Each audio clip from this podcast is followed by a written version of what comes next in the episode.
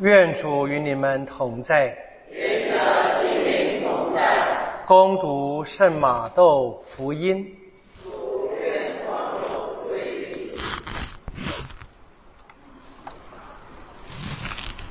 那时候，耶稣从家里出来，坐在海边，有许多群众聚集到他跟前，他只得上船坐下。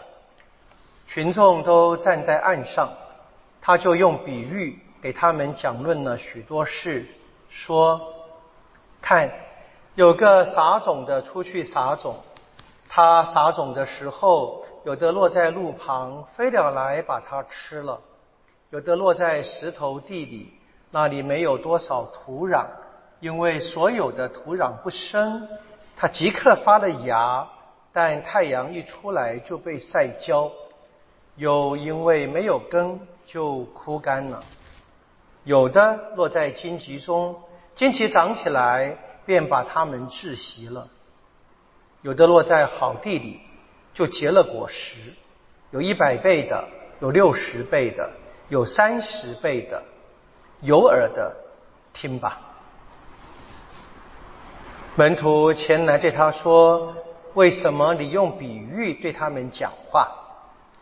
耶稣回答他们说：“因为天国的奥妙是给你们知道，并不是给他们知道。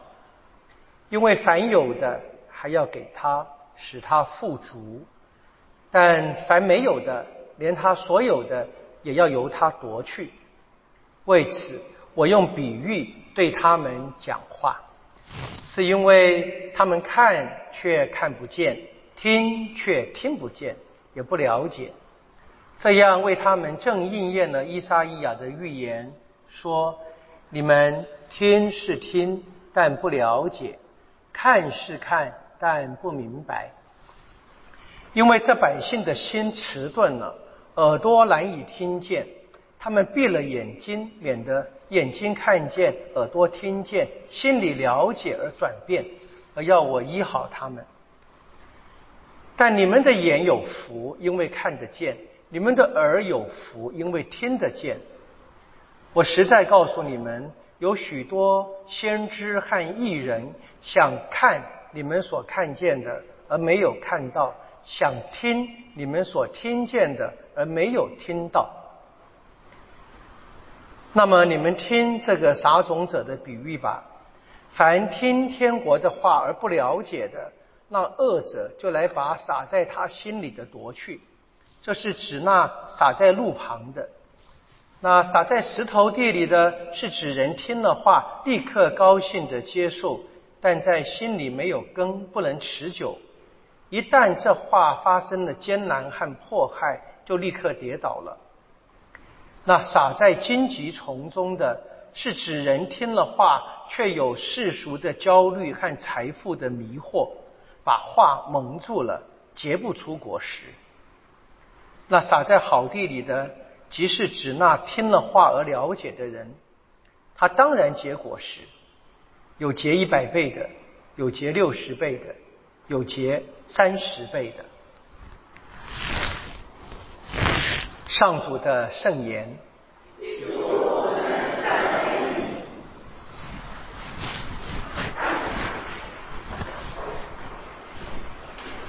耶稣到世上的使命很简单，为了把人带回天国。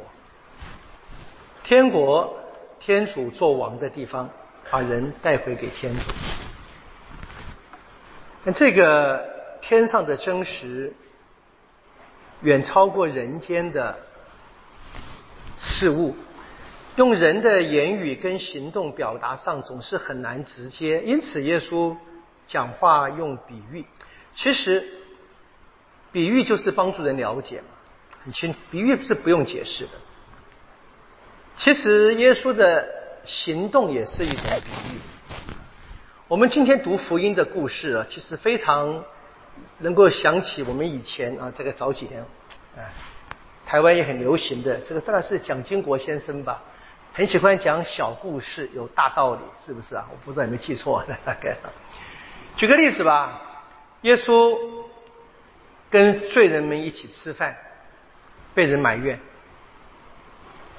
那耶稣说了，人子来是为了招教罪人，啊，不是健康的人需要医生，而是有病的人。所以他的他的跟人吃饭的行动是一个比喻，他要教一个真理。然后那个真理呢，不是听了就算了，是听的人入不入心，能不能成为行动？这是比喻。这比喻可以用行动，可以用话语。我们今天的撒种的比喻就是言语。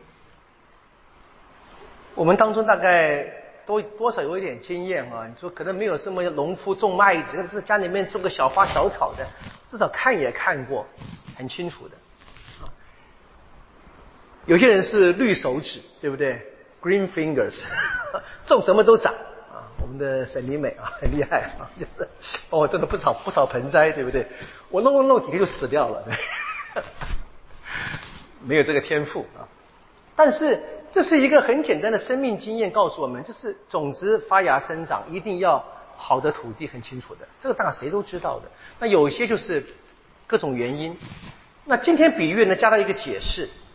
那加上解释，你就明白这个应该是后期的。如果耶稣讲的比喻还要当场就解释的话，那是他讲的一个谜语，就不是比喻，他揭开谜底。所以在福音中的那些比喻的解释都是。初期教会，我们今天读马窦福音嘛，马窦的团体经过了时间，跟耶稣生命的时间隔了大概五六十年，他在重新用这个比喻，要讲一个他在当时所面对的问题，他要用这个比喻来处理这个问题的时候，他要教的。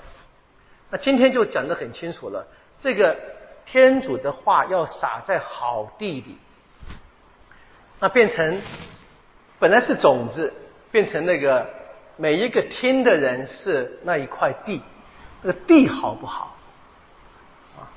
就是很清楚是要让每一个人成为那一个能够让种子发芽的好。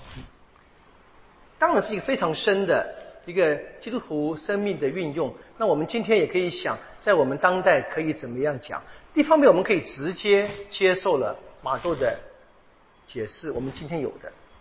另一方面，我们可以想，我自己可以是那个好地，我自己也可以，也可以是那个种子。你可以想吧啊，那我们看见这一个比喻中间啊，比喻跟耶稣的解释中间是门徒们来问耶稣，为什么你讲比喻？这是为了引出一段伊莎伊亚先知的话嘛，就是说有人。听，听不见；看，看不见。那怎么可能呢？当然就不能够从字面来懂。最简单的理解是：听了，真正的听见；看了，真正的看见，是包含生活出来。伊莎伊亚当时所谈的是那一些他们同时期的人。也听见了天主不断的派先知来教他们悔改，他们都听懂了，然后不改，他们当然就会失去天国。当然，天国不会因着他们继续的在人间发芽成长。我们读经一也是一沙一啊先知书，那还是一样嘛？天主说话了，他的话就像雨水一样，还是比喻。像雨水，像雪，冬天的雪落在地里面呢，它要滋润大地的，要产生的，一定要发芽的。那这一段圣经选自于选自伊莎伊亚五十五章，伊莎伊亚四十到五十五章是一个段落啊。那里面有我们非常熟悉的四首上主受苦仆人的诗歌啊，这是。以色列人在放逐之地，先知跟他们说：“不要怕，不要怕，天主要救你们。”那这个是结尾，所以先知代天主说话了。天主的话一定要实现，虽然听的人还在放逐之地，还在巴比伦。现在问他们要问，怎么可能？真的吗？如何做？但整个圣经传统是很简单的，整个圣经传统，当老百姓犯罪才被处罚的，当他们被放逐，他们想起的应该是《生命记》里面梅瑟就说过的了。天主透过梅瑟说，要按着盟约好好生活，遵守盟约的人就得到祝福。那么不按着盟约生活的人，这不守天主法律的人，就会被诅咒。那么诅咒的终极被放逐。那只要回头，天主要施救。那么现在再一次，你可以看见啊，这些我们讲的比喻，其实是一直重复着在说的。那天主等待的是什么？人真正听，真正看。犹太人听这个字，就包含从，听就是服从，真正的服从才算听见了。意思把天主的话在生活上实现出来。因为我们人不肯，不肯把我们听懂的话实现出来，我们就自己隔绝于。天主的祝福之外，我们当然可以想起马特福音在前面三中圣训所说的嘛，不是口里呼喊主啊主啊的人能够进入天国吗？而是听了话而实行的人。所以比喻 不是一个单纯的话语，它是一个邀请。每个人都听懂这个故事的，就被抓到故事里面来了。要让人成为故事的一份子，然后呢，按着那故事当中所期望的，做出相称的回应。这是比喻。到什么地步？到进入天国。我们都生活的很苦。弥撒前我跟各位说了啊，我们当中好多人生病，一些是短期的。啊，譬如说这一个新冠疫情还没有完全结束，对不对？我们临近的四神父去台南服务，得了登革热，啊，好辛苦啊。那还有很多人家里面有长辈啊，常年卧床的，很多人。我们在这个世上。真的期待那个天国，我们都希望整个人呢，不只是灵魂，整个肉体能够一起复活。那正是今天读经的保禄说的。我们整个受造物，整个受造物，保禄是非常深的一个信仰啊。所有的受造物，你想想看嘛，回到那个创造之初，全部是天主造的，本来在天主爱当中的创造，我们是一体，我们要一起回到天主内的。我整个受造物都在叹息，等待那个神的救援。我们现世所受的苦楚，和我们将要看见的光荣是不可较量的。当然，它听起来只是口号而已，这是保罗的信德，因此他就为这一个信德，为这个福音。到舍弃性命，他相信，我们也相信，他现在在天上得这个赏报，但是我们整个人类呢，还在路程上面，还在他当初所要宣讲的、所要传的讯息里面。今天是我们这一些重新聆听这样天主的话的人，我们是不是也该有行动了？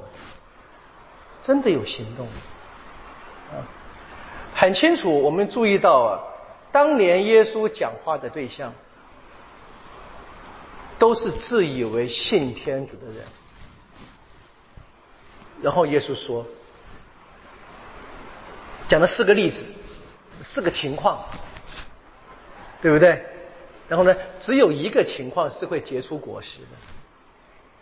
你直接看耶稣的生命也是一样。他到死，没什么成果。如果用数目来算的话，没什么成果。马豆的团体是一样的，每一个人都说信天主的。现在的团体呢，几乎是不见了。现在是我们，我们都说我们信天主，我相信，我们都说，所以你就知道啊，这样是不够的。这样子我们就没有办法去实现、去提早、去看见保禄的那个祈祷啊，保禄那一个天主的话，现世的苦楚与我们将要看见的光荣是不可较量的。问题是我们渴不渴望那个光荣？问题是我们渴不渴望那个天国？那个天国就在我们心里。如果我愿意成为好地。耶稣的话就已经种下来了，它可以发展，它就是一个小小的天国。当我成了好地，耶稣的话在我身上发了芽，我就成了种子，让别人看见这个芽发了出来，别人可以仿效，别人可以学习，可以影响，我们可以有影响三十个人、六十个人、一百个人。比喻是天国的邀请。我们生命里面不断的聆听这些话，现在轮到我们做出答复。